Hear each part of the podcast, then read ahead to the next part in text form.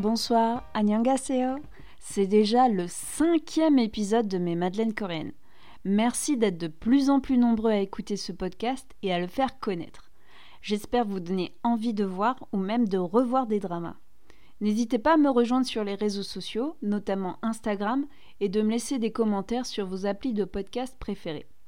J'ai également lancé un blog, mesmadeleinecoréennes.wordpress.com, pour partager et échanger davantage avec vous. Alors n'hésitez pas à venir faire un tour.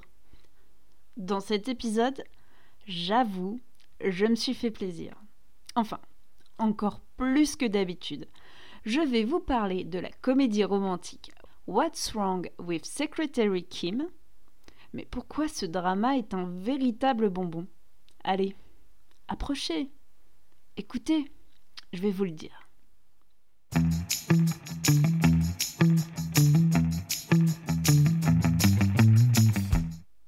Drama What's Wrong with Secretary Kim, que je vais maintenant appeler What's Wrong, est une comédie romantique dans le monde du travail diffusée entre juin et juillet 2018 sur TVN. La série est adaptée du webtoon de 2015 du même nom, Kimbisoga we Girlka, en VO, et je m'excuse de la prononciation, webtoon lui-même adapté d'un roman de 2013. La série est composée de 16 épisodes d'une heure dispo sur Viki. Ce drama est parfait pour l'été, léger et bien joué. Il est écrit par Jung Yeon Yoon et Jung Kyun Yoon, réalisé par Choi Jin Young, connu pour Touch Your Heart et qui était déjà une collaboration avec le deuxième réalisateur de What's Wrong, Park Jun-hwa, qui a également fait entre autres Bring It On Ghost et Because This Is My First Life. À noter que le drama, What's Wrong a été développé par le célèbre Studio Dragon. L'histoire s'articule autour de la romance entre Kim Miso, la secrétaire, et Ling Yeon-jun, le vice-président d'un conglomérat, autrement dit l'héritier d'une chaebol de deuxième génération. Ces deux persos sont joués respectivement par Park Min-young et Park Seo-joon.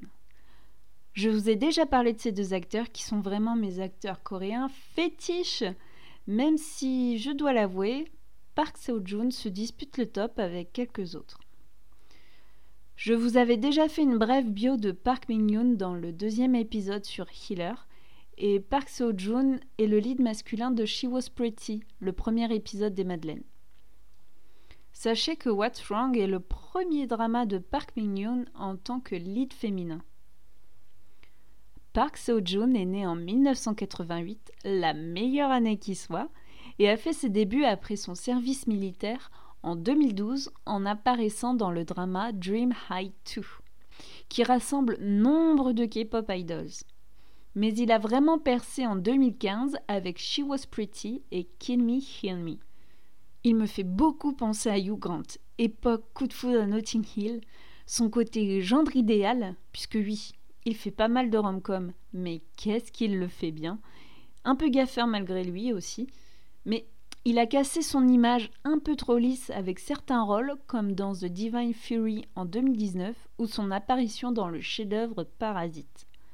Et dernière news toute fraîche de juillet, il intègre le Marvel Cinematic Universe dans The Marvels. Et j'avoue, je suis partagée entre d'un côté, enfin une reconnaissance internationale pour un super acteur, et de l'autre côté, oh non, on veut le garder pour nous. Au-delà de ces deux acteurs géniaux, une galerie de personnages secondaires assez fous, assez loufoques viennent compléter cette fiche technique. Entre les familles des deux protagonistes et les collègues de travail, que du beau monde des dramas.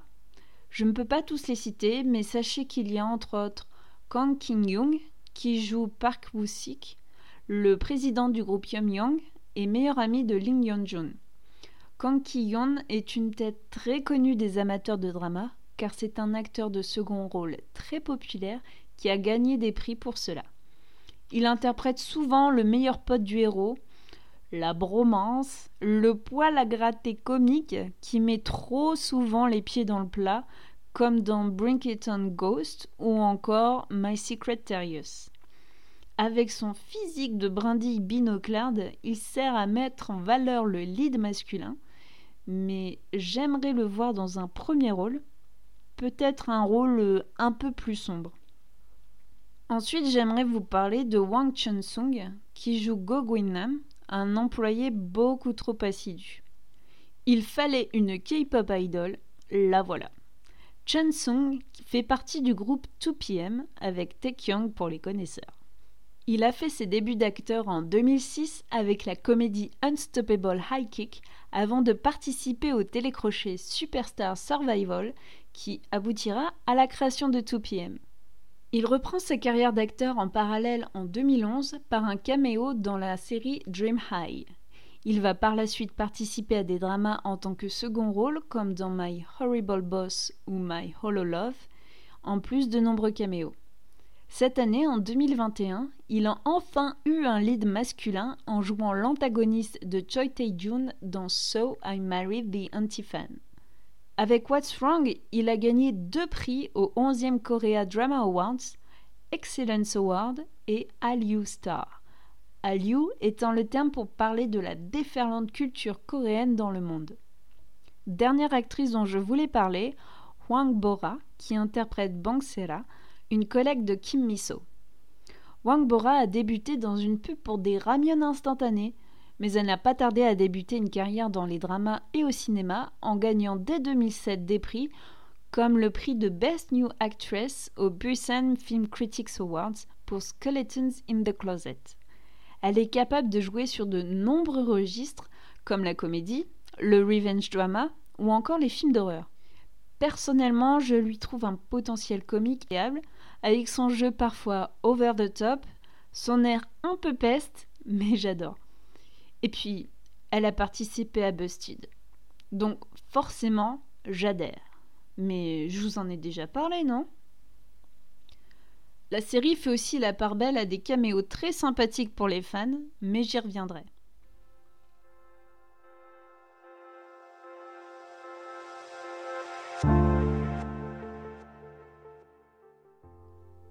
Le vice-président du groupe Yeonyeon, Lee Yeon-jun, héritier du Chebol de deuxième génération, incarnation de la perfection et du narcissisme, est pris au dépourvu le jour où sa dévouée secrétaire Kim Miso lui annonce sa démission après 9 ans de très bons et très loyaux services. Pourquoi ce revirement inattendu? Qu'est-ce qui cloche chez la secrétaire Kim? Miso a enfin décidé de vivre par elle-même et pour elle-même. Mais son boss ne va pas la laisser partir aussi facilement. Il va alors essayer de la retenir par tous les moyens jusqu'à égratigner son image parfaite, laissant entrevoir une part plus humaine. Les sentiments évoluant, la secrétaire est bien plus qu'une employée, et ce depuis longtemps.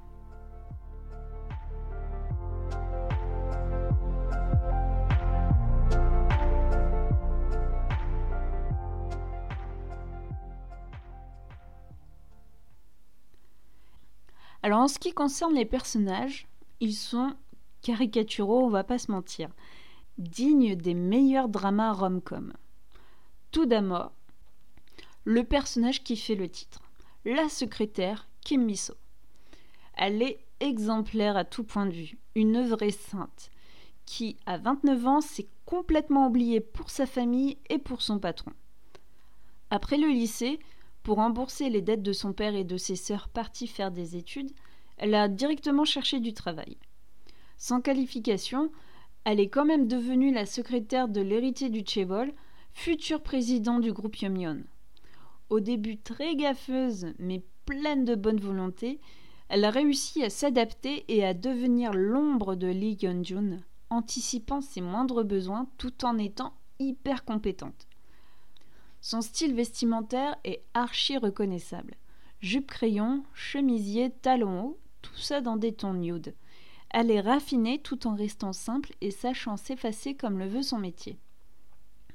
Elle a donc un grand cœur, mais quand elle a enfin fini de rembourser les dettes familiales, elle va se concentrer sur elle, ne plus être Kim Biso, Biso voulant dire secrétaire en coréen, mais Kim Miso. L'interprétation de Park Mignon est juste parfaite. elle apporte son grand sourire à ce personnage qui essaie d'être toujours positive. Connaissant également l'actrice, elle apporte aussi beaucoup d'intelligence à ce personnage, capable de prendre des décisions cruciales et d'organiser l'activité du vice-président, traduisant ses réflexions en consignes pour toute l'entreprise. Kim Miso est bien plus qu'une secrétaire, sa fiche de poste doit être hallucinante. Elle souffre également d'arachnophobie, une véritable peur panique des araignées qui date de son épisode traumatique quand elle avait 5 ans environ et qu'elle a en partie oublié. En plus de sa démission, c'est en cherchant à retrouver ses souvenirs que l'histoire va se développer et prendre un tournant assez inattendu. Bref, j'adore Kim Miso, j'adore Park Mignon. La relation entre la secrétaire et le personnage de Lee Yeon-jun est bien sûr l'arc narratif principal du drama. Pour ces deux persos, c'est l'évidence. Même si elle ne l'aime pas au début de la série, ses sentiments vont se développer malgré les obstacles, les malentendus et les non-dits. Bref, tous les ingrédients de la rom-com. Lee Yeon-jun est donc le vice-président du groupe et comme je le disais plus tôt, l'héritier du Chebol de deuxième génération, c'est-à-dire l'héritier d'un groupe industriel très important, un mec qui pèse dans le game quoi.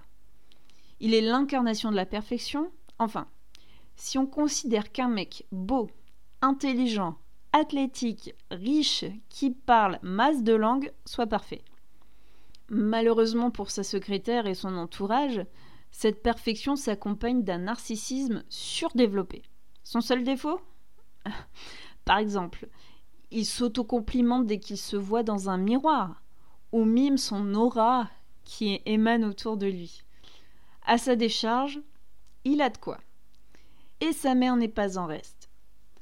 On est le fruit de son éducation, après tout. Ce narcissisme extrême est bien sûr un ressort comique, mais pose aussi le cadre pour que le développement du personnage soit plus touchant. Très déstabilisé par la décision de Kim Miso, il va tout faire pour la retenir, comme l'a demandé en mariage, une demande un peu sortie de nulle part, et bien sûr elle refuse. Ce qu'il ne comprend pas. Qui ne veut pas de cet homme parfait? Et ce premier échec va le plonger dans une sorte de perplexité, euh, des réflexions, faire remonter éventuellement des sentiments qu'il a enfouis depuis quelques années. Sa confiance en lui a été construite aussi pour compenser un passé douloureux et des relations compliquées avec son frère. Une sorte de carapace, quoi. Il est en fait quelqu'un de très prévenant pour Kim Miso. Et comme je le dis à chaque fois, c'est un drama coréen. Le destin est au coin de la rue. Les personnages principaux ont souvent un passé commun, en mode âme sœur, même si cette notion me semble très occidentale. Alors, pas de spoiler, car c'est l'arc narratif qui fait basculer le récit vers le milieu de la série. Et je ne veux absolument pas vous déflorer la surprise. Du côté de la famille de Yeonjun, il y a les parents et le frère aîné. Alors, son père est le président du groupe industriel, plutôt en pré-retraite puisqu'il ne fait pas grand-chose à part taquiner sa femme. D'ailleurs, celle-ci est le cliché de la femme de Chebol. Très clinquante, toujours en train de faire du shopping et d'acheter le dernier sac de luxe. Si Yang Jun s'aime beaucoup, sa mère n'est pas très loin derrière. Elle idéalise ses fils mais se désole de la relation qu'ils ont entre eux. Le fils aîné, Lee Seong-yeon, ne travaille pas dans le groupe et n'héritera donc pas de l'entreprise. Il est l'exact opposé de Jun, niveau caractère, sinon physiquement il est pas mal aussi, et ils ont d'ailleurs une relation très difficile depuis leurs dix ans. Il semble être jaloux du succès de son petit frère, voire même d'avoir beaucoup de rancœur pour une chose qu'il lui aurait fait euh, étant jeune. J'avoue que d'entrée de jeu et durant toute la série, je n'ai pas aimé ce personnage. Dès le début, il se montre trop virulent avec Yeonjun, dit lui pardonner, mais il ne semble pas vraiment sincère. Pire que ça, il va se rapprocher de Miso pour le narguer, le mettre au défi, avant d'avoir, selon lui, de vraies raisons que je vous laisse découvrir. Dans la première partie du drama, il est le caillou dans la chaussure de Yeonjun, celui qui va le déstabiliser. La famille de Kim Miso est elle aussi assez gratinée. Son père est un rocker, cheveux longs, qui a été victime d'une arnaque, d'où ses nombreuses dettes. L'écart social entre les deux familles fait rire, mais pose aussi des questions sur cette société. Question que se pose naturellement la sœur aînée, Kim Pilnam, psychiatre, qui surprotège Miso depuis qu'elles ont perdu leur maman lorsqu'elles étaient enfants. Ce personnage sert celui de Miso, la remettant toujours en question, car elle est la voix de la raison avec un R majuscule. Elle acceptera bon gré malgré Lee Yeon-jun. La cadette, elle, est beaucoup plus enjouée et beaucoup plus indulgente. Autre famille entre guillemets, les collègues et employés qui viennent compléter cette galerie de personnages. Tout d'abord, Park Yoo-sik, président du groupe et meilleur ami de Yeonjun depuis l'université. Le pauvre. Très compétent, mais assez maltraité par cet ami qui lui parle beaucoup de lui-même, mais qui ne l'écoute pas quand le sujet dévie de sa petite personne. Maltraité aussi par sa secrétaire, complètement tête en l'air et qui multiplie les bourdes plus ou moins heureuses. Ce personnage sert clairement de faire valoir à Yeonjun. D'ailleurs, il y a une scène qui est assez marrante où il reproduit une scène de Lee Yeon-jun un peu plus tôt dans la série et clairement ce n'est pas du tout le même effet. Il sert aussi de love coach à son ami puisque comme il est divorcé, il a forcément de l'expérience. Vous avez ensuite Kim Ji-ha, la nana recrutée par Miso pour la remplacer et qu'elle va former. Très mignonne, toujours souriante, un peu naïve, son personnage est celui de la rookie qui va remarquer tous les petits détails mais garder les secrets des uns et des autres. Bref, elle apporte de la fraîcheur dans l'équipe. Son emménagement sera aussi l'occasion de présenter comment cela se passe en Corée du Sud.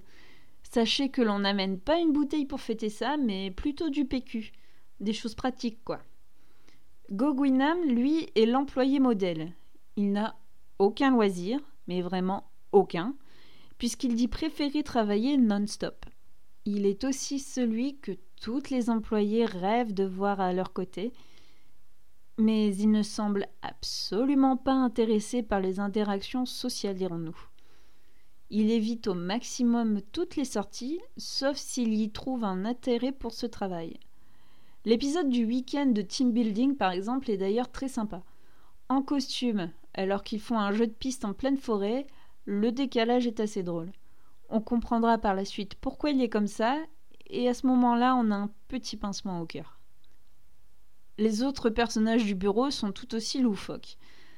Vous avez d'un côté Banksera, qui a des idées très arrêtées sur son homme idéal, très over the top dans sa façon d'être, et le manager Jiang qui se fait toujours embarrer quand il propose d'aller boire un verre. Mais malgré tout ça, ils forment une équipe hyper soudée.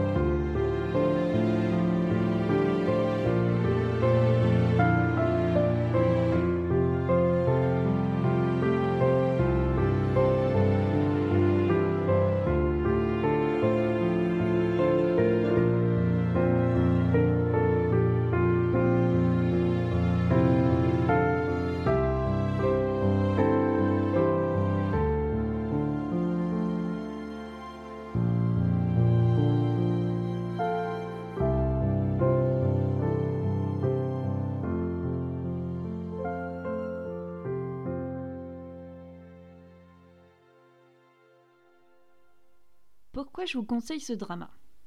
Eh bien, je vais me répéter, mais pour moi, c'est un vrai bonbon. Je le concède, l'histoire n'est pas du tout originale et tient sur un timbre-poste. Je peux vous citer plusieurs dramas. Par exemple, The Secret Life of My Secretary, tout est dit dans le titre, My Shy Boss, et même dans The Heirs. Et tous ces dramas mettent en scène euh, un fantasme assez commun, le fantasme de Cendrillon. Et là, je fais clairement référence au drama Cinderella and the Four Knights. Le drama est alors hyper universel, puisque le même type d'histoire se retrouve dans toutes les cultures, toutes les productions, ciné, séries, musique, livres.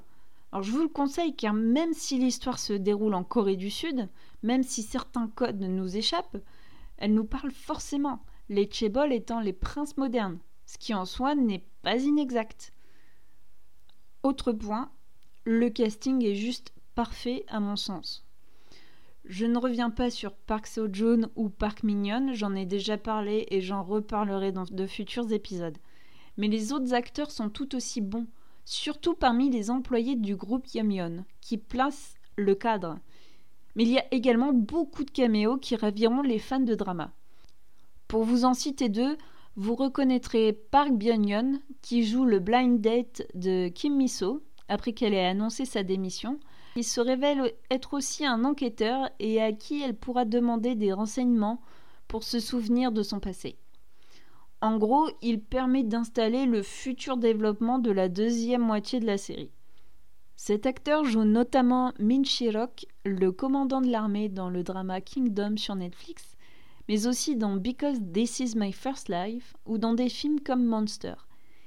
Et ces deux titres m'amènent à vous parler de Lin Minki, autre acteur coréen très connu, qui dans What's Wrong joue le père de Miso jeune. Petit bémol cependant, la différence entre les deux acteurs interprétant ce père est trop visible.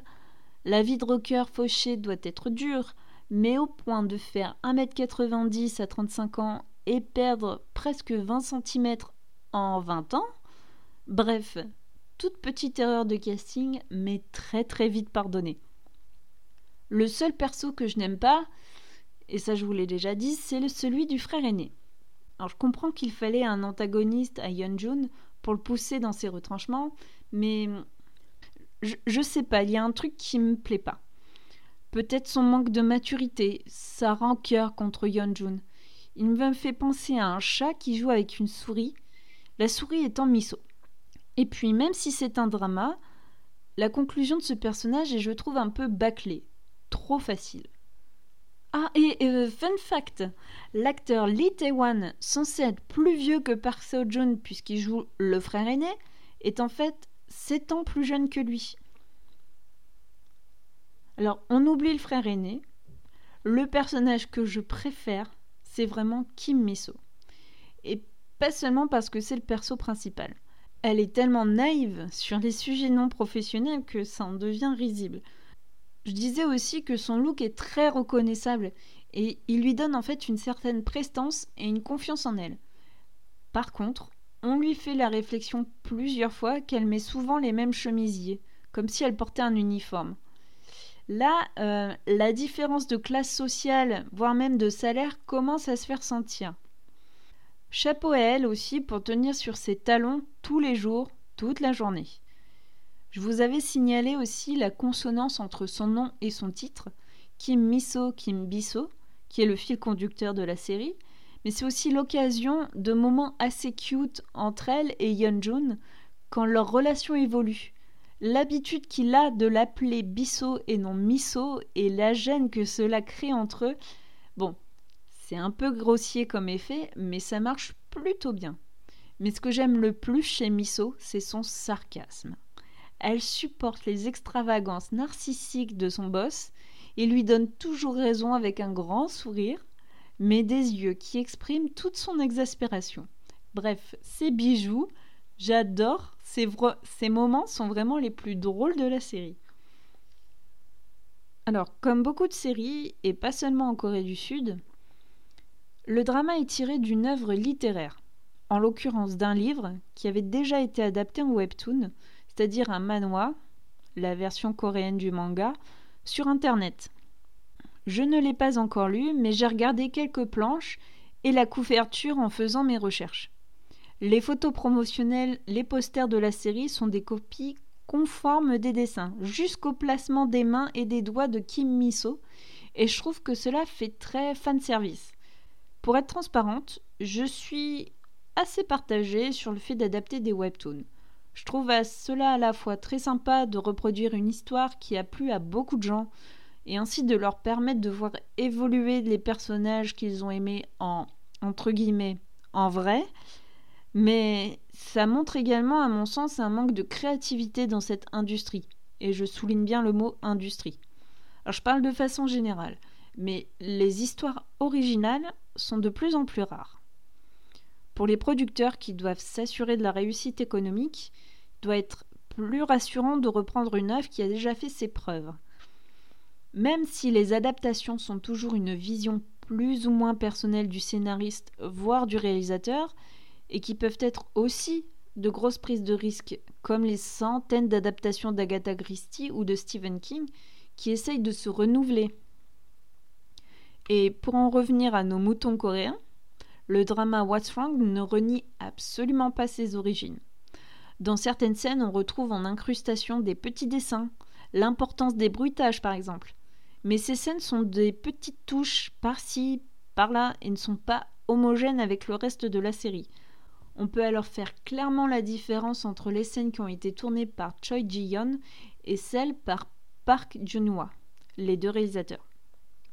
Alors comme je le disais plus tôt, la comédie romantique repose sur la relation entre le patron et sa secrétaire, et par conséquent sur la différence de classe sociale entre les deux personnages. Cette différence est toutefois plus accentuée sur la fin de la série, quand les choses deviennent vraiment sérieuses et concrètes entre les deux persos. Il est très intéressant de voir la réaction de la famille de Miso, qui s'inquiète et voit dans un premier temps cette relation d'un très mauvais œil. Le côté un peu méta du drama aussi est dans cette inquiétude, surtout quand Pilnam, donc la sœur aînée, a peur que la future belle-mère lui file une grosse enveloppe de cash ou lui jette de l'eau à la figure, ce à quoi Miso lui répond comme dans les séries télé. Mais c'est aussi l'occasion d'entrevoir le monde des Chebol, juste entrevoir. D'autres séries en parlent beaucoup plus et beaucoup mieux, l'occasion pour moi de vous en parler dans un futur épisode, bien évidemment. À noter aussi que le groupe Yamyeon est une copie du super groupe industriel coréen Lotte. Ce groupe est une des chaebols les plus importantes, avec comme cœur d'activité l'agroalimentaire. Euh, en France, on pourrait comparer ça à Danone, par exemple. Mais pas du tout. Ils sont beaucoup, beaucoup, beaucoup plus gros. Ils se sont diversifiés dans la grande distribution, le tourisme, vous avez Paris World à Séoul, qui est l'équivalent du Disney World. Vous avez aussi des activités dans la chimie, dans la construction. Bref, un très gros groupe, aussi important que Samsung. La Lotte Tower, par exemple, est même devenu l'un des symboles de la skyline séoulite. Les fans de drama reconnaîtront également des lieux bien connus. La maison de Yeonjun est également celle de Kim Joo-won, autre héritier de Chebol dans le drama Secret Garden, et la villa de la famille Lee est visible dans la série The Heirs. Mais j'aurai l'occasion de vous en reparler. La BO est comme toujours un atout du drama, avec la participation de nombreux artistes et deux trois chansons marquantes qui soulignent les scènes comme des thèmes attribués à certains personnages ou certaines situations. Plusieurs idols participent, notamment le groupe Girlfriends, Kiyon de Monster X ou Seola de Cosmic Girls. What's Wrong est bourré de clichés, mais pas au sens péjoratif du terme. Alors je m'explique. Nous avons tous nos repères, nos doudous de comédie romantique pour les cœurs d'artichaut. Une autre série dispo sur Viki parle des clichés des dramas coréens. Je vous conseille donc de regarder Drama World, exemple parfait de la vague Hallyu, où une étudiante américaine fan de drama se retrouve propulsée dans sa série favorite. J'aurai certainement l'occasion de vous en reparler, mais ce qui m'a fait sourire dans cette série, c'est la présence d'une véritable Bible du drama. Des actions, des, des, commandements qui doivent se dérouler dans une série coréenne. Ainsi, on apprend que les deux leads doivent forcément tomber amoureux, que le perso masculin adore les douches bien chaudes, qu'un personnage proche du duo viendra leur mettre des bâtons dans les roues, etc., etc. Et What's Wrong? Coche toutes les cases, surtout la case des douches chaudes. Mais je ne peux pas m'empêcher d'aimer ce drama. Je peux pas. Alors je lancerai peut-être un jour le, loto des dramas avec tous les clichés à trouver euh, et on pourra confronter euh, nos découvertes.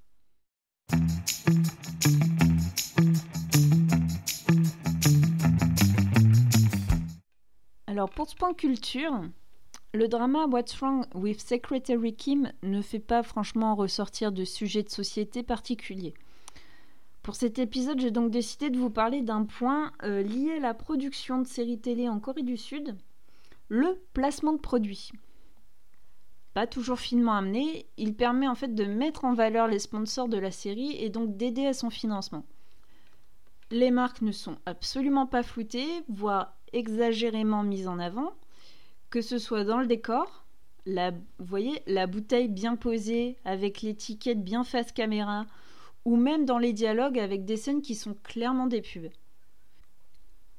Par exemple, quand un personnage boit un soda ou du café soluble, et c'est pas bon le café soluble, sa manière de boire, pleine d'emphase, l'étiquette face caméra, limite pause euh, juste prix ou pause téléshopping, et son hum, c'est tellement bon ce soda.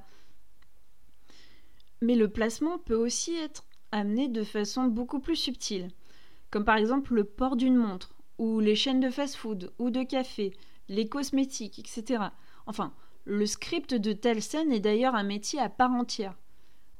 Le placement de produit, ou PLL, dans les dramas coréens n'est donc pas réglementé de la même façon qu'en France.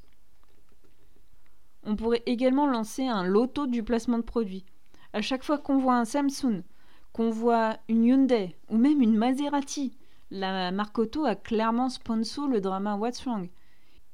Et d'ailleurs pour les Samsung, ça ne vous interpelle pas que le perso le plus pauvre aura la dernière version du smartphone, alors que toi-même tu galères pour t'acheter un téléphone. Bref.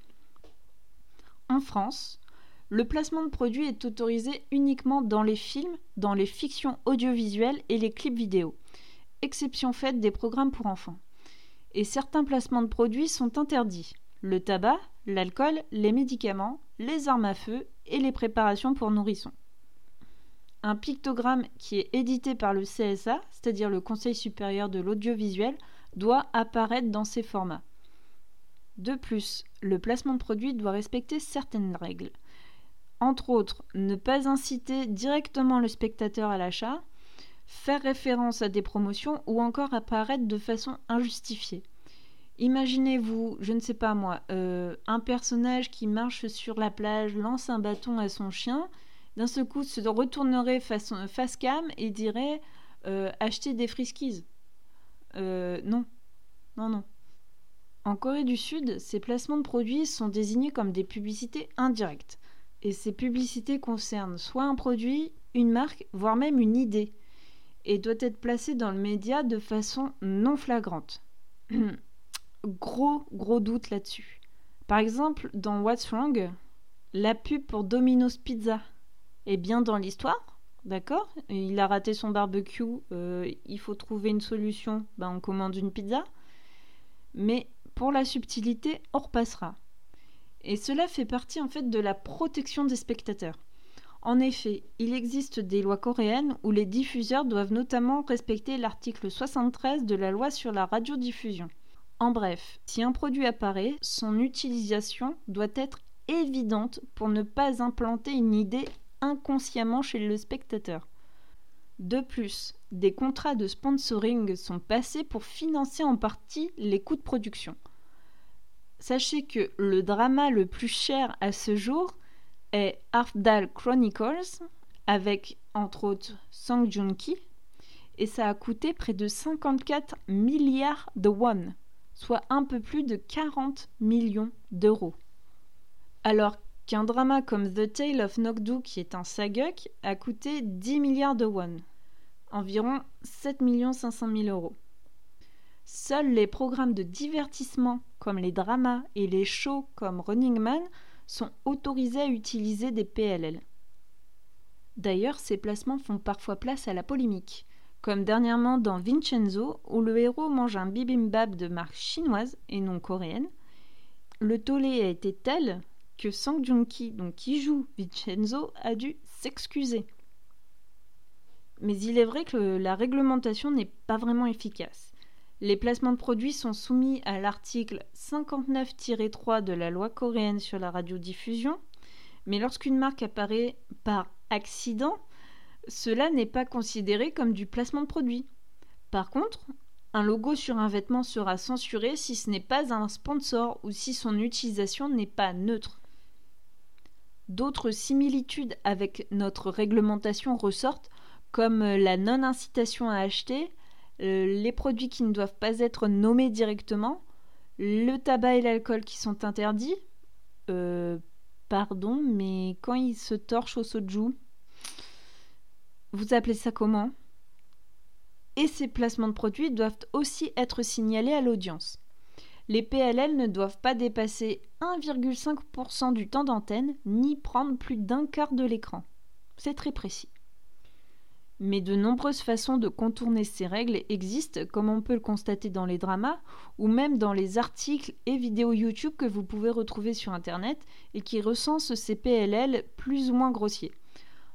Une astuce utilisée pour contourner la règle du je ne dois pas donner le nom du produit, c'est de en fait le donner, donner le nom de ce produit, mais euh, dans une blague. Ça va attirer l'attention, forcément. Mais dans tous les cas, vous verrez toujours un énorme panneau publicitaire en bas de l'écran. Alors si le sujet des placements de produits vous intéresse, vous interpelle, vous trouverez en description de l'épisode les, liens que j'ai utilisés pour faire mes recherches. Peut-être que je mettrai en place vraiment le, le, loto des placements de produits, le loto des clichés sur les dramas. Ce serait sympa, je pense. Ce serait une façon un peu plus immersive et un peu plus fun de, de regarder nos séries préférées. Donc euh, n'hésitez pas à revenir vers moi si c'est une idée qui, qui vous botte ou, ou aussi pour me dire que c'est totalement naze et que ça existe déjà. N'hésitez pas.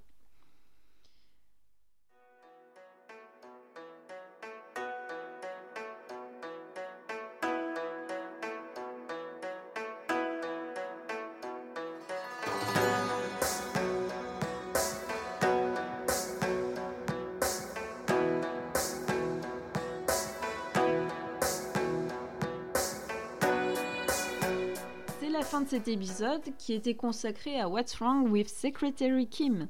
Alors ça vous a plu? Vous allez regarder le drama? Je ne me laisse jamais de le regarder.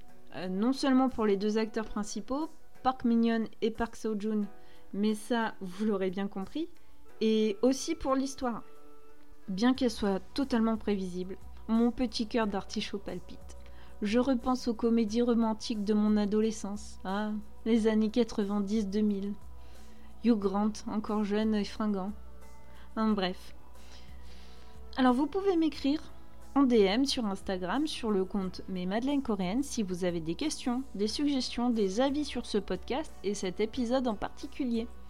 N'oubliez pas de vous abonner, de laisser des commentaires sur vos applis de podcast, mais il y a également le blog mesmadeleinescoréennes.wordpress.com qui va s'enrichir du newsletter, alors je vous invite à venir y, y jeter un œil.